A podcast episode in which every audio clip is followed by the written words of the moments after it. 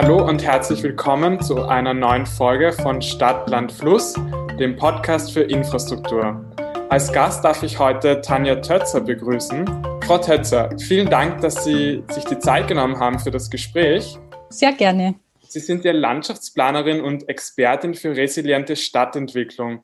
Was genau kann man sich denn darunter vorstellen? Ja, also ich arbeite hier am AIT. Das ist die größte außeruniversitäre Forschungseinrichtung in Österreich und bin hier im Center for Energy. Wir widmen uns den zentralen Fragestellungen eines zukünftigen Energiesystems. Und in meinem Bereich geht es um Digital Resilient Cities. Also wir beschäftigen uns mit all den Themen, die für Städte äh, interessant sind und sind hier an der Schnittstelle quasi zwischen all den Sektoren wie Mobilität, Energie und eben auch Klimawandel äh, und auch Dekarbonisierung, was ja eng zusammenhängt. Und äh, klimaresiliente Stadtentwicklung ist hier im Kern äh, dieses Forschungsbereichs. Ähm, das ist ein ganz ein großes und wichtiges Zukunftsthema, mit dem sich viele Städte jetzt bereits auseinandersetzen, vor allem die großen Städte, ähm, weil der Klimawandel findet ja bereits statt und wir haben sehr lange Zeit über Klimaschutz schon gesprochen. Das ist jetzt schon in den Köpfen drinnen und ist nach wie vor natürlich sehr, sehr wichtig. Aber nachdem der Klimawandel schon angekommen ist in den Städten, äh, muss man auch über Klimawandelanpassung nachdenken. Und Resilienz bedeutet, dass sich eine Stadt so vorbereitet auf die Veränderungen, äh, dass es quasi die Veränderungen abpuffern kann dass es Maßnahmen setzt, damit äh, die Stadtstrukturen auch für zukünftige Veränderungen passen, äh, was gar nicht so leicht ist und äh, was auch den Unsicherheiten teilweise in den Klimamodellen entspricht, äh, weil je nachdem, welche Maßnahmen wir heute setzen, hat es natürlich Auswirkungen auf äh, die zukünftigen Veränderungen. Deswegen gibt es auch hier Unsicherheiten in den Modellen. Und es muss aber jetzt die Stadtstruktur geschaffen werden, die dann unabhängig von den zukünftigen Entwicklungen passt, sodass die Stadt, eine Stadt nach wie vor lebenswert ist. Und hier spielen viele Themen rein und das ist natürlich sowohl aus Forschungssicht sehr spannend, aber auch äh, für die Städte selbst spannend. Also wir arbeiten da sehr eng mit den Städten zusammen und das ist ein, ein äh, Forschungsfeld, ähm, ja, wo sicher in Zukunft noch viele Themen aufgehen werden und wo wir noch viel zu tun haben werden. Sie haben ja ähm, das Wort abpuffern jetzt gerade verwendet, also diese Klimaeffekte, dass man die abpuffert. Heißt das, dass man die jetzt nicht mehr verhindern kann im Umkehrschluss? Also wir sehen derzeit schon, dass es Veränderungen gibt. Das heißt, die Städte müssen mit Veränderungen rechnen. Äh, wir haben mehr äh, Hitze im Sommer in der Stadt. Städte sind ja hier speziell betroffen, weil hier eine starke Versiedelung, äh, Versiegelung äh, vorhanden ist. Städte sind sehr dicht, es gibt wenig Vegetation, die Durchlüftung ist schlecht. Ähm, dadurch kühlen sich Städte weniger ab, vor allem äh, in der Nacht, was zu tropischen Nächten führt. Ähm, und ähm, hier muss jetzt schon darauf reagiert werden. Man sieht schon einzelne Initiativen, die gesetzt werden. Äh, es werden kühle Meilen errichtet, äh, es wird begrünt, es wird äh, entsiegelt, es werden Brunnen aufgestellt. Man überlegt sich, wie die Stadtstrukturen verändert werden können. Und abpuffern bedeutet eben vielfach solche Maßnahmen zu setzen, ähm, die ein wenig den Ausgleich schaffen können für das, was auf die Städte zukommt oft in vielen Fällen äh, auch naturbasierte Lösungen, weil zum Beispiel Pflanzen gerade diesen natürlichen Ausgleich für das Stadtklima bieten, äh, im Sommer äh, kühlen und äh, Schatten bieten und im Winter aber die Sonne, die, die wir im Winter brauchen, äh, durchlässt. Einerseits das Licht, aber auch dann die Wärme und auch isolierend an Oberflächen wirken können. Nun ist es ja so, dass jede Stadt ja unterschiedliche Voraussetzungen hat. Zum Beispiel in, ich nehme an, dass Wohnungen in Finnland, wenn man dort lebt im Sommer, das noch immer angenehm sein wird, die Temperatur in der Zukunft. Aber so Wien, Frankfurt, Paris, New York, die sind ja dann schon in anderen Breitengraden angesiedelt. Würden Sie sagen, jede Stadt braucht dann andere Formen von Maßnahmen? Ja, also da gibt es mehrere Faktoren, die da eine Rolle spielen. Ähm, das Wichtigste ist eigentlich, dass ja Städte so gewachsen sind, äh, dass sie auf das Klima ausgerichtet sind, was derzeit oder in den vergangenen Jahrzehnten äh, oder Jahrhunderten vorgeherrscht hat. äh, und diese Bebauungsstrukturen nicht so leicht äh, veränderbar sind. Ähm, das heißt, einerseits äh, ist jede Stadt anders aufgebaut, weil es auf das derzeitige Klima ausgerichtet ist und andererseits ähm, auch die, die Klimafolgen, Klimawandelfolgen unterschiedlich sind. Also bei äh, in unseren Breiten, wir werden uns darauf einstellen müssen, dass eben die Sommer heißer werden, wie es jetzt schon in eher Südeuropa äh, das Klima vorherrscht. Aber unsere Stadtstruktur ist nicht darauf ausgerichtet. Und dann gibt es natürlich auch Maßnahmen, die wahrscheinlich für alle Städte gelten werden, weil sie eben diesen ausgleichenden Effekt haben, äh, wie Begrünungsmaßnahmen. Ähm, aber ja, also es braucht beides, äh, wahrscheinlich städtebauliche Maßnahmen, technische Maßnahmen und natürliche äh, grüne Maßnahmen. Und das ist halt ein Zusammenspiel. Und einerseits muss man bei der weiteren Stadtentwicklung, bei Neubaugebieten sehr darauf achten, dass, dass die im Sinne von Klimaresilienz gebaut werden. Aber man muss auch im Bestand äh, darauf schauen, dass der adaptiert wird äh, um für, zukünftige, ähm, für das zukünftige Klima auch noch einen, ein lebenswertes Umfeld zu bieten. Das klingt jetzt eigentlich nach, nach sehr viel Investitionsbedarf wenn man das so hört. Wo würden Sie denn den verorten, ganz konkret? Ja, einerseits äh, ist es die Hitze, andererseits sind es Extremwetterereignisse. Da kommen wir natürlich auch in Infrastrukturbereiche wie Kanalsystem und so weiter. Ähm, Bebauung, äh, ja, und, und Straßenbau ist natürlich mit großen Investitionen äh, verbunden. Äh, was aber wichtig ist für Städte, ist äh, zuerst einmal den Status quo zu erheben und zu schauen, ähm, was wird auf mich zukommen, wo sind überhaupt äh, Klimaeffekte, die, die mich in Zukunft stark betreffen werden. Also da gibt es schon äh, Möglichkeiten durch Klimamodellierung, Klimasimulationen, die auch in die Zukunft schauen können, äh, Informationen für äh, die Städte zu liefern, damit sie die richtigen Maßnahmen oder die dringendsten Maßnahmen einmal äh, setzen und abschätzen können, ähm, wie, wie stark die Effekte auf sie wirken werden.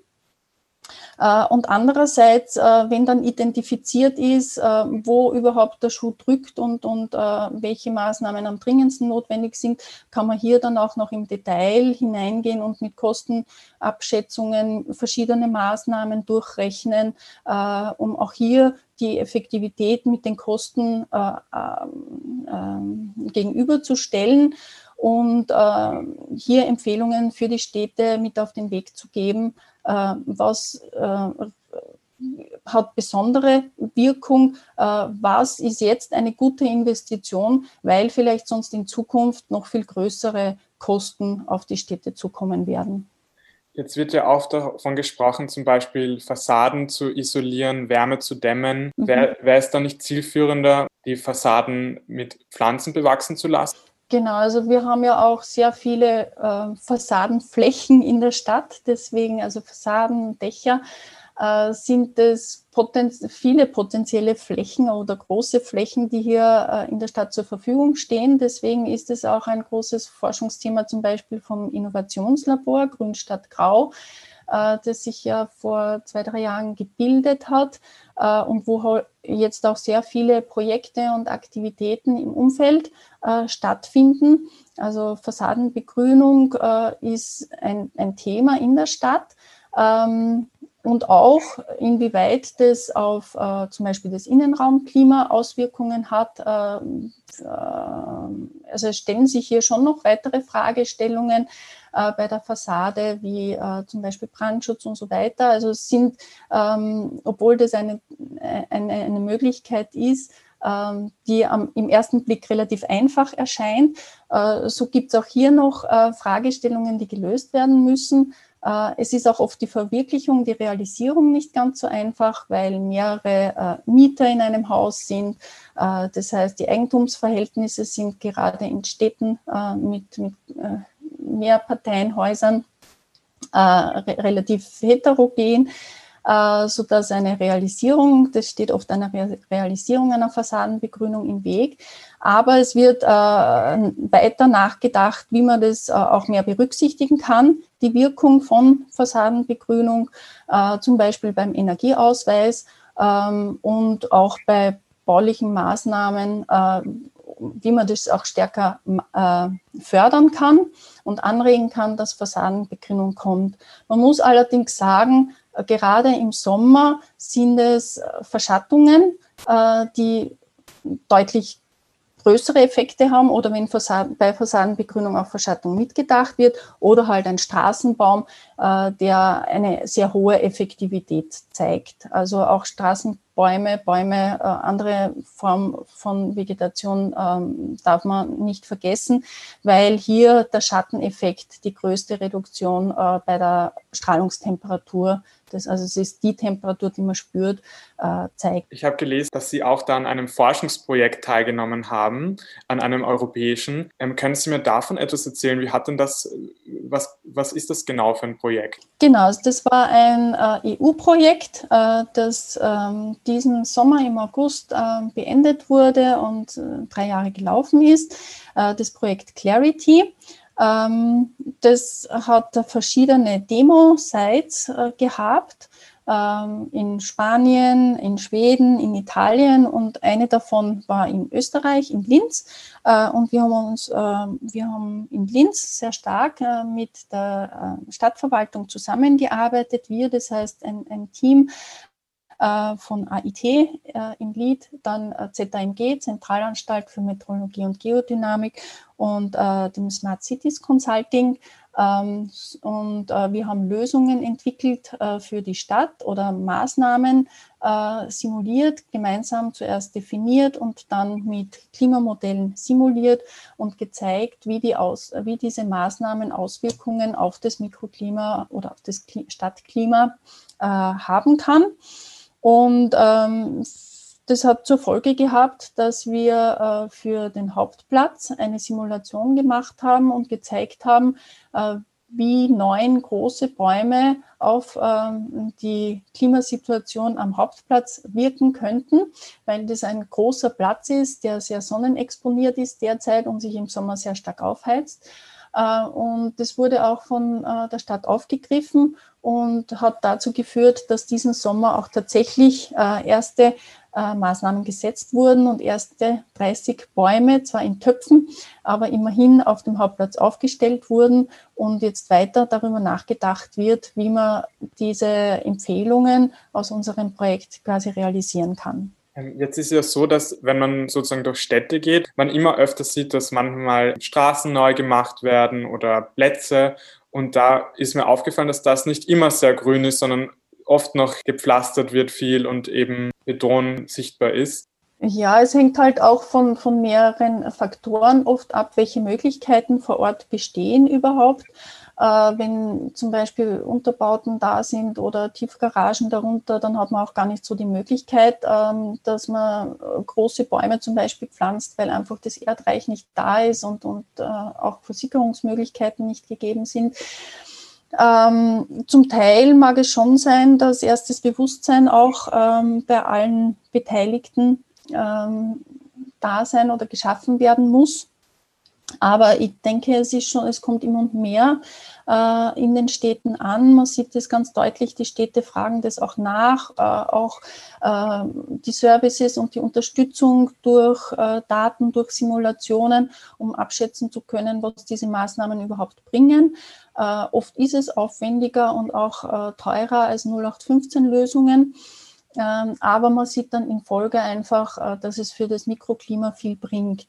Und das muss es einem dann auch wert sein. Das wird man vielleicht nicht überall finanzieren können, aber ähm, ja, das Bewusstsein kommt, dass es einfach äh, investiert werden muss weil in Zukunft sonst ähm, das Klima so heiß werden wird in Städten, dass einfach die Lebensqualität sinkt. Und wenn man dann Lebensqualität oder sogar vielleicht ähm, ja, äh, Krankheitsraten oder Sterblichkeitsraten dem gegenüberstellt, dann sind die Folgekosten letztendlich größer als die Investitions- und Pflegekosten, die man jetzt hat. Als Wissenschaftlerin, die sich eben mit diesen konkreten Auswirkungen beschäftigt, thematisieren Sie dann eben auch diese Finanzierungsseite? Ja, es stimmt schon, dass ähm, am Anfang vor allem diese Klimamodellierung, Klimasimulation im Vordergrund gestanden ist und äh, hier noch sehr viel Forschungsarbeit geleistet wurde bisher, auch vor allem in der Kopplung der verschiedenen Modelle, was äh, ja für uns als, als aus Forschersicht äh, sehr spannend ist und auch die Übersetzung dann äh, auf Stadtplanungsebene und äh, vielleicht bisher auch so Themen wie Kosten äh, weniger berücksichtigt wurden. Also ich möchte nicht sagen gar nicht, aber ähm, das halt ein, ein Bereich ist, der jetzt einmal im, im ersten Forschungsschritt äh, vernachlässigt wird. Aber wenn man mit den Städten zusammenarbeitet oder mit äh, Entwicklungsfirmen, Architekten, ähm, Investoren, dann ist es natürlich ein Thema und daher, wenn man äh, Dienstleistungen und, und, und, Tools entwickeln will, die für, für solche Nachfrager ähm, passgenau gestaltet werden, dann muss man das eben mit berücksichtigen. Und wir haben jetzt auch ein Projekt, das heißt Green Deal for Real, also für, für äh, Real Estate, also äh, Entwicklungsfirmen, Immobilienfirmen. Ähm, ist es natürlich ein ganz ein wichtiges Thema und da äh, berücksichtigen wir das bereits und, und ist es ein, ein, äh, eine große Aufgabe und ein wichtiger Bereich in dem Projekt. Sie haben gerade früher erwähnt, dass es neben der Erhitzung von Städten ja immer auch noch andere Umwelteinflüsse gibt, die durch den Klimawandel hervorgerufen werden. Was kann man denn da für Infrastrukturmaßnahmen setzen gegen diese anderen Einflüsse? Ähm, ja, bisher wurde vor allem äh, auf das, das grüne Thema, also Pflanzenthema, äh, viel geschaut und auch in, in den Simulationen ähm, sind nun Pflanzen in Form von Bäumen, Sträuchern, Wiesen, Fassadenbegrünung, Dachbegrünung integriert in den Modellen. Äh, was allerdings bisher noch weniger Berücksichtigung gefunden hat, äh, war das Wasserthema. Also es wird immer davon ausgegangen, dass ich eh genug Wasser habe und den Pflanzen genug Wasser zur Verfügung steht. Wie wir aber gerade die letzten Sommer gesehen haben, beispielsweise in Wien, ist es ja nicht mehr der Fall. Also die äh, Pflanzen verdursten förmlich und äh, kleine Pflanzen können, also kleine Bäume können sich überhaupt nicht mehr entwickeln oder müssen gegossen werden. Und auch größere Bäume leiden sehr unter, unter der Trockenheit. Äh, das heißt, es muss dieses Wasserthema auch viel stärker mit berücksichtigt werden und auch äh, hinsichtlich Klimawandel, weil zunehmend Starkregenereignisse stattfinden werden. Das heißt, ich habe monatelang, wochenlang kein, keinen Niederschlag und dann kommt sehr viel Niederschlag auf einmal, sodass es eigentlich gar nicht vom Boden aufgenommen werden kann, schon gar nicht in Städten, wo vor allem versiegelt ist und wenig natürliche Oberfläche zur Wasseraufnahme zur Verfügung steht und das Kanalsystem dann auch entlastet, äh, überlastet ist. Äh, und genau da kommt eben die, diese, dieser Ansatz von äh, der Schwammstadt ins Spiel, äh, wo die Idee dahinter ist, dass man ähm, die Möglichkeit schafft, dass einerseits das Wasser versickern kann und dann auch gespeichert werden kann und sukzessive dann wieder abgegeben werden kann und einerseits der Stadt zur Verfügung steht, indem es durch die Verdunstung die Luft kühlt, aber andererseits auch für die Pflanzen äh, im Wurzelraum zur Verfügung steht. Also dass die Stadt wie ein Schwamm quasi das Niederschlagswasser auf, aufnehmen kann und dann sukzessive wieder abgeben kann, sodass man nicht zusätzliches Wasser braucht, um die Pflanzen zu gießen, um zu bewässern, um zu versprühen äh, und somit äh, das, das Klima ein wenig erträglicher zu machen. Wenn ich mich richtig erinnern kann, kommt dieses Konzept der ähm, Sponge City aus China? Ja, also auch in Nord Nordeuropa wird, äh, wird das schon angewandt, aber in, in China ist das auch ein Schlagwort, ähm, das, das, das vielfach an, äh, oder das Konzept, was angewandt wurde. Und es verbreitet sich jetzt einfach äh, in ganz Europa, würde ich sagen. Äh, und auch in Wien ist es schon angekommen. Also äh, auch hier werden schon einzelne Projekte nach dem Schwammstadtprinzip umgesetzt. Auch in Berlin zum Beispiel. Berlin nennt sich auch Sponge City. Also äh, es hat sich relativ schnell verbreitet und wichtig dabei ist eben, dass man mit berücksichtigt, es geht nicht nur um das eine, nämlich um die Pflanzen, weil die Pflanzen ohne Wasser auch nicht ähm, existieren können. Also, dass man einfach gesamtheitlich auch die Wechselwirkung in der Stadt sieht zwischen den, den verschiedenen natürlichen Einflüssen. Und das wiederum hat Auswirkungen auf die Infrastruktur wie das Kanalsystem, aber auch äh, ja, Straßen und ähm, wieder das, das Klima. Ich, mich würde interessieren, welche Städte haben denn schon jetzt die besten Lösungen und Initiativen? Gibt es da so Best-Practice-Beispiele, an denen Sie sich orientieren? Ja, es gibt halt in verschiedenen Bereichen immer wieder Best Practices, eben wie vorher schon gesagt, weil die Städte auch unterschiedliche Herausforderungen haben. Äh, in Paris wird jetzt äh, sehr viel gemacht, äh, was Begrünung angeht, Verkehrsberuhigung, ähm, Radverkehr, grüne Dächer. Das hängt auch stark immer von der Politik Politik ab, wie stark die Politik das vorantreibt. Ähm, in Barcelona zum Beispiel gibt es äh, das Superblock-Prinzip, äh, was jetzt auch wieder verändert wurde und stärker in die Begrünungsrichtung gegangen ist, um nicht nur äh, die Schadstoffe aus der Luft zu holen, sondern auch, auch mikroklimatisch positive Effekte zu haben. Es tut sich sehr viel, auch in anderen Städten. Selbst in Österreich sind jetzt sehr viele Städte, die da vereinzelt Initiativen setzen, um, um klimaresilienter zu werden. Salzburg äh, tut einiges, Graz. Ähm, eben die Stadt Linz, die ja bisher als Industriestadt aufgefallen ist, äh, und immer eine Stahlstadt war und eine Stadt aus Beton, ähm, hat sich jetzt äh, zum Ziel gesetzt, äh, europäische äh, Klimahauptstadt zu werden oder sich zumindest dafür zu bewerben. Ähm, also mit diesem Bewusstsein kommen auch immer mehr gute Beispiele und äh, es braucht halt dann auch immer ähm, politische ähm, Fahnenträger, Entscheidungsträger, ähm, die das Thema aufgreifen und, und sich engagieren und dann auch wirklich bis zur Umsetzung bringen. Wenn, wenn das zusammenkommt, das Bewusstsein und äh, Leute, die sich dafür engagieren und das vorantreiben, dann kann wirklich äh, sehr viel passieren. Ich hätte jetzt noch eine Frage gehabt. Sie haben gerade früher Barcelona erwähnt und sogenannte Superblocker. Habe ich das richtig verstanden? Was, ist das eigentlich? Ähm, also in Barcelona, es äh, gibt schon, ich glaube, seit 2005 ähm, diese Superblocks. Äh, das ist daraus entstanden. Also Barcelona hat teilweise eine sehr ähm, rasterförmig, äh, rasterförmig aufgebaute Stadtstruktur. Äh, und da geht es darum, dass äh, Straßen in einem Block, also in, in so einem quadratischen Block, äh, verkehrsberuhigt oder ganz aus dem Verkehr herausgenommen werden, sodass hier nur mehr zu Fuß äh, man äh, den, den Straßenraum nutzen kann. Und dadurch wird dieser öffentliche Straßenraum frei eben für nicht nur Verkehrsnutzung, sondern alle möglichen Nutzungsformen.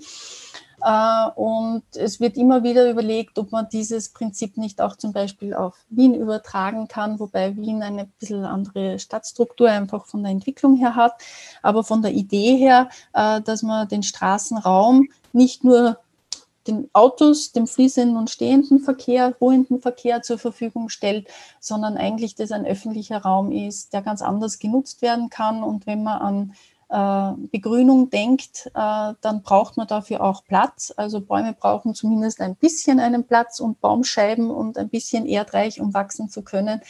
Äh, dann geht es oft Hand in Hand auch mit ähm, Verkehrsberuhigung und Aufschließung, Nutzbarmachung für Nutzungen wie ja, einmal Ball spielen oder sich hinsetzen oder verweilen im öffentlichen Raum äh, und ähm, ja, keine Angst zu haben, dass man zusammengeführt wird sozusagen. Also die Idee äh, von den Superblocks hat sich auch weiterentwickelt und greift jetzt auch stärker das, das Thema äh, Klimaverbesserung und Klimaresilienz auf.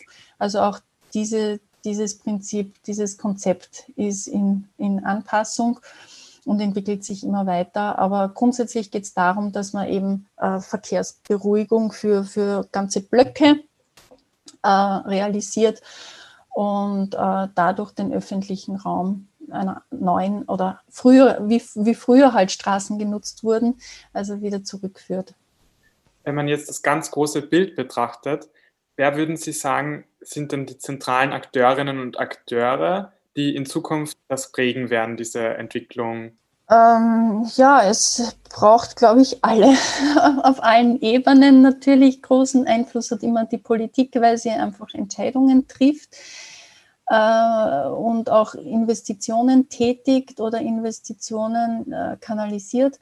Ähm, ich hoffe auch, dass, dass die Forschung eine Rolle dabei spielt, ähm, weil ja solche Entscheidungen, die mit äh, großen Kosten oft verbunden sind, auf gewissen Fakten und ähm, ja, Forschungsergebnissen basieren sollten.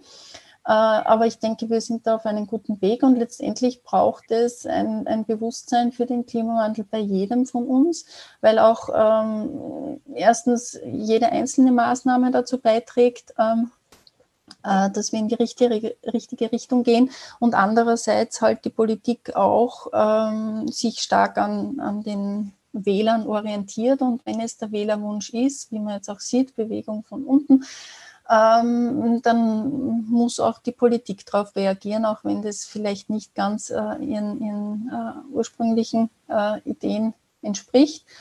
Aber man sieht eben, dass es in der Politik angekommen ist und hier auch äh, derzeit sich viel bewegt.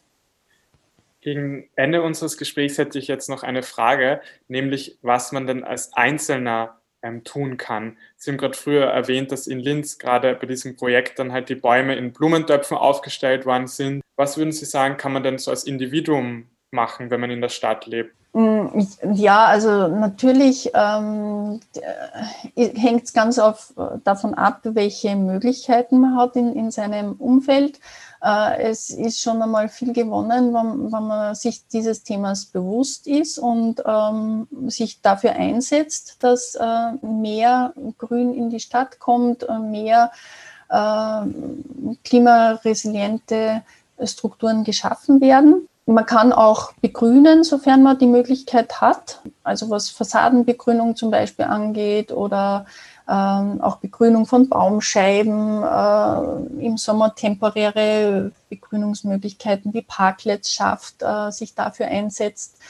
Ähm, und ja, was halt jeder Einzelne im Prinzip auch tun kann bei der, bei der Wohn, Wohnwahl, äh, zu schauen, dass halt ähm, nicht zu viel versiegelt wird, weiter versiegelt wird, ähm, dass äh, offene Flächen erhalten bleiben, Grünflächen erhalten bleiben.